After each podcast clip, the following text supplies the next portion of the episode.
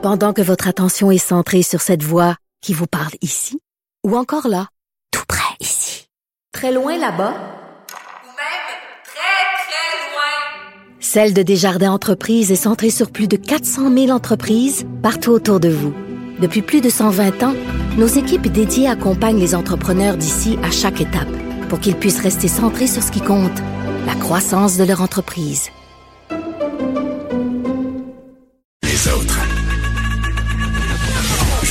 Peterson. Une animatrice pas comme les autres. Cube Radio.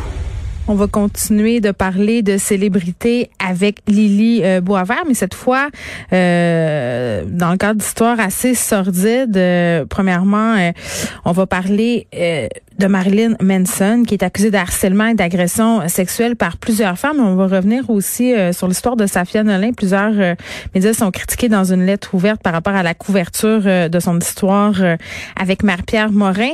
Lily Boisvert est avec nous. Salut Lily.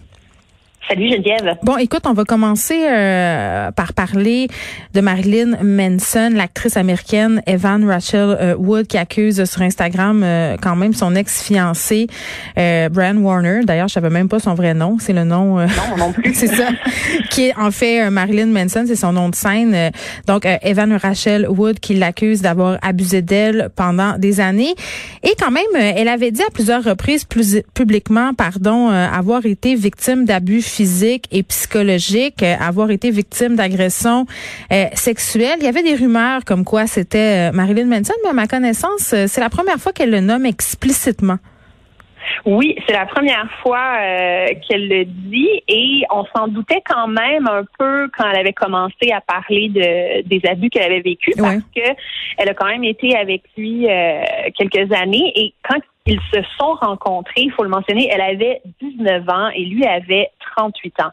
Donc déjà, on avait un écart d'âge assez significatif. Mm-hmm. Et elle, elle dit qu'il a, qu'il l'a groomed, donc qu'il l'a un peu comme préparé. Elle dit qu'il l'a brainwashé, qu'il l'a pris très jeune comme ça et qu'il a commencé ses abus euh, en, jouant euh, dans sa tête mm. et en jouant avec son identité. Elle dit qu'il a commencé par l'isoler de sa famille, l'isoler de sa femme, de ses amis, sa famille, qu'il avait des explosions de colère qui l'empêchaient de se nourrir littéralement et de dormir. Elle raconte un épisode notamment où il l'a attaché, où il l'a battu et où il s'est servi d'un jouet sexuel qui donne des électrochocs pour euh, pour la torturer. Euh, bien sûr, tout ça euh, alors qu'elle n'était pas du tout consentante. Et c'est assez choquant de lire son témoignage. Ben, c'est choquant, mais est-ce que c'est étonnant? Parce que... C'est ça, non. Malheureusement, non. Euh, en 2009, il avait donné une entrevue pour un magazine où il avouait aux journalistes que depuis sa rupture avec elle, tous les jours, il fantasmait de lui fracasser le crâne.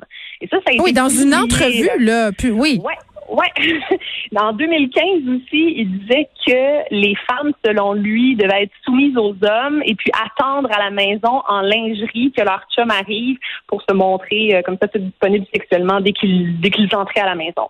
Donc, clairement, il y avait un problème euh, dans sa relation avec les femmes en général et mm. avec euh, ses blondes. Il y a trois autres femmes qui l'ont dénoncé aussi sur les réseaux sociaux dans les derniers jours.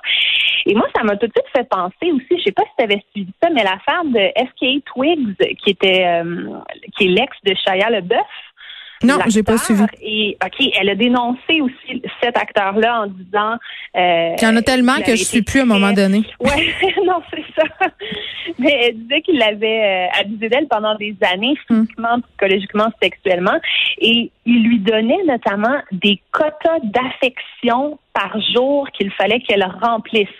Donc des baisers, des touchés, des regards qu'il fallait absolument qu'elle lui donne. Et puis lui disait que ses ex arrivaient toutes à atteindre ces quotas-là et que si elle n'atteignait pas ces quotas d'affection euh, à lui donner tous les jours, ben, qu'elle était tout simplement inadéquate. Et ça se prend pas pour de la merde, hein? Non, non, non. C'est ça qui est fou, c'est qu'en lisant toutes ces histoires-là, on voit clairement des patterns, puis on voit que ça correspond à ce que les, les groupes de défense des droits euh, des femmes dénoncent et, et ce qu'elles nous disent de repérer comme signe d'un partenaire abusif. Et là, c'est sûr qu'il y a des femmes qui sont abusives aussi, mais euh, les cas dont on entend parler ces derniers temps, ce sont des hommes qui sont abusifs. Et puis, dans les signes hmm. avant-coureurs, il y a notamment le fait d'avoir des dépendances à des drogues et à de l'alcool, à l'alcool, et d'évoquer ça comme excuse pour justifier les comportements d'abus. Et tout de suite, j'ai pensé à Julien Lacroix qui a fait ça, je pense, il y a deux semaines. On en a parlé, toi oui, et moi. Oui, puis je viens d'en parler avec Anne Lovely Étienne euh, par rapport à Marie-Chantal Toupin, euh, qui a eu des propos fort déplorables, racistes, homophobes et qui s'est un peu hmm. défendue en disant qu'elle était saoule et sous l'influence de médicaments. Ça devrait plus être une excuse, là. Ben c'est ça, c'est ça, c'est qu'il faut comprendre que c'est en corrélation avec l'abus, mais que ce n'est pas la cause de l'abus. C'est ça, parce que, moi, euh, quand je bois de l'alcool, je viole personne, puis je suis pas raciste. Exactement. C'est ça qui se passe. est-ce que, est-ce que tout ça, euh, c'est corollaire euh, au mouvement MeToo, tu penses? Ben moi, j'ai l'impression que oui, parce que MeToo, on parlait d'agression sexuelle, c'est un mouvement de dénonciation de hmm. l'abus sexuel précisément, mais là, euh, on élargit la conversation avec ce genre de dénonciation-là publique. On va dans les, l'abus physique et l'abus psychologique. Hmm. Et comment tout ça, en fait, on voit à quel point c'est tout interrelié. Puis bien défini, ce l'on dit avant moi, mais le privé est politique. Et puis, je crois que c'est très important de se pencher sur les dynamiques de domination au sein des couples parce que c'est le reflet de la société et hmm. c'est un enjeu de la société qu'il faut traiter comme tel. Donc, euh, donc je pense que malheureusement, c'est dommage que, que ce soit aussi euh, troublant tous ces risques-là, mais je pense hmm. que c'est quand même une très bonne chose que qu'on en entend parler. Puis euh, on précise que Marilyn Manson avait mis dehors le bassiste de son groupe, Twiggy Ramirez, en 2017 suite à des accusations de viol et d'inconduite sexuelle. Hein? Oui, donc euh, c'était pas la première fois. Faudrait que les, bobines, euh, les bottines suivent les babines. Euh, sur un autre sujet, mais toujours euh, dans le monde des personnalités publiques et des abus, malheureusement, j'ai envie de te dire. hier, une centaine d'artistes qui ont publié une lettre à la défense de Safia Nolin. On a Claude Pelgag, Guillaume Wagner, les sœurs Boulay qui ont signé. on critique le traitement médiatique reçu par Safia Nolin depuis qu'elle a dénoncé Marc-Pierre Morin pour des abus l'été dernier. On évoque notamment le culte de la beauté qui pousserait les médias à prendre davantage en pitié euh, l'accusé que la victime. Euh, je vais dire, euh, super honnêtement, Lily, quand j'ai lu cette lettre-là, j'ai ressenti un grand malaise. Euh, non pas parce que je trouve que Safia Nolin a été traitée euh, de façon juste dans cette affaire-là, notamment euh, par le public. on le sait, elle reçoit encore des excuses six mois plus tard. J'ai pas l'impression que les médias ont manqué à leur devoir. Je lisais un article dans le Devoir, notamment, qui faisait référence à cette lettre-là parue dans Ricochet, où on avait Michael Nguyen, le président de la FPJQ, qui disait, écoutez, là, quand on a des histoires comme ça d'accusations, parce qu'on reproche euh, en fait aux médias de ne pas avoir parlé de cette affaire-là tout de suite. Et ce qui soulignait euh, Michael Nguyen, c'était de dire ben les médias euh, ont un devoir de faire des vérifications, euh, doivent éviter les poursuites.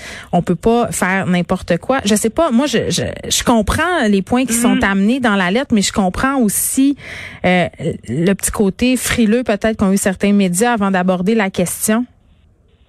Oui, mais c'est ça que eux, les artistes dénoncent les médias en disant que euh, ils sont le vecteur un peu ou la bougie d'allumage de la haine, que les médias ne font pas eux-mêmes de la haine, mais quand euh, qu'en parlant beaucoup des pertes de contrats, par exemple, que Marie-Pierre Morin a subi suite aux dénonciations. En même temps, ce sont les conséquences. il faut les présenter. oui, c'est ça, c'est ça. C'est juste que eux, les artistes, disent ben, il aurait fallu présenter les conséquences pour Safia Nolin aussi. Euh, et il y a quand même des médias qui en ont traité des conséquences, qui ont dit qu'elle avait été harcelée sur les réseaux sociaux. Ben euh, à l'automne, on avait parlé du fait qu'elle avait déposé une plainte à la police euh, en raison de tout le harcèlement qu'elle vivait. Oui, puis moi, le truc, le truc que je trouve, Lily, pardonne-moi, c'est, puis j'en ai parlé à plusieurs reprises, c'est que j'ai l'impression que cette nouvelle-là n'a pas été traitée peut-être de façon équitable entre les deux femmes à cause de Marie-Pierre Morin, de son statut, de sa beauté. Oui, euh, euh, c'est ça dont ils parlent quand ils disent qu'il y a un culte de la beauté qui a favorisé notre empathie à tous pour Marie-Pierre Morin. Oui, puis Safia, euh, qui avait quand même fait parler d'elle pour plein de raisons en lien avec son apparence, c'est dommage, mais c'est comme si elle avait eu comme aucune chance. C'est vraiment poche à dire, mais moi j'ai vraiment l'impression que ça a joué, vraiment. Oui, ben, ben c'est ça parce qu'on on, entend souvent parler, par exemple, du privilège d'être blanc, du privilège d'être mm. un homme. Euh, et Safia Nolin, non seulement euh, elle est une femme et elle est d'origine arabe, mm-hmm. mais et elle est lesbienne aussi, mais en plus, elle ne correspond pas aux standards de beauté euh, classique, alors que Marie-Pierre Morin, celle qu'elle a ben, c'est un peu légérie, correspond tout le temps, exactement. Elle, elle, correspond vraiment très, très bien et ça vient nous faire un peu une certaine dissonance cognitive parce qu'on est habitué depuis qu'on est tout petit à se faire dire que les bons sont beaux puis les méchants sont. Mais c'est quoi? Moi, je trouvais qu'il y avait un commentaire qui revenait tellement souvent et qui était parfaitement la preuve de ce qu'on est en train de se dire. Euh, en tout cas, euh, Marie-Pierre Morin, euh, moi, ça avait eu des comportements problématiques envers moi. Je me serais pas plaint. J'aurais aimé ça qu'elle me morde la cuisse. Ça, on l'a lu, là, à Ben de oui. multiples reprises.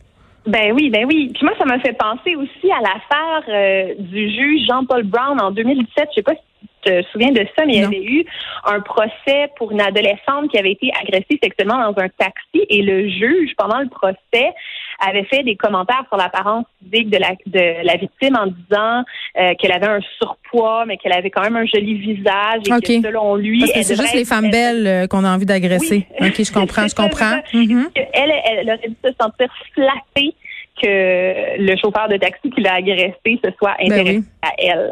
Ben, Donc, chanceuse. il y a, il- ouais, c'est ça. Il y a clairement une banalisation de l'agression.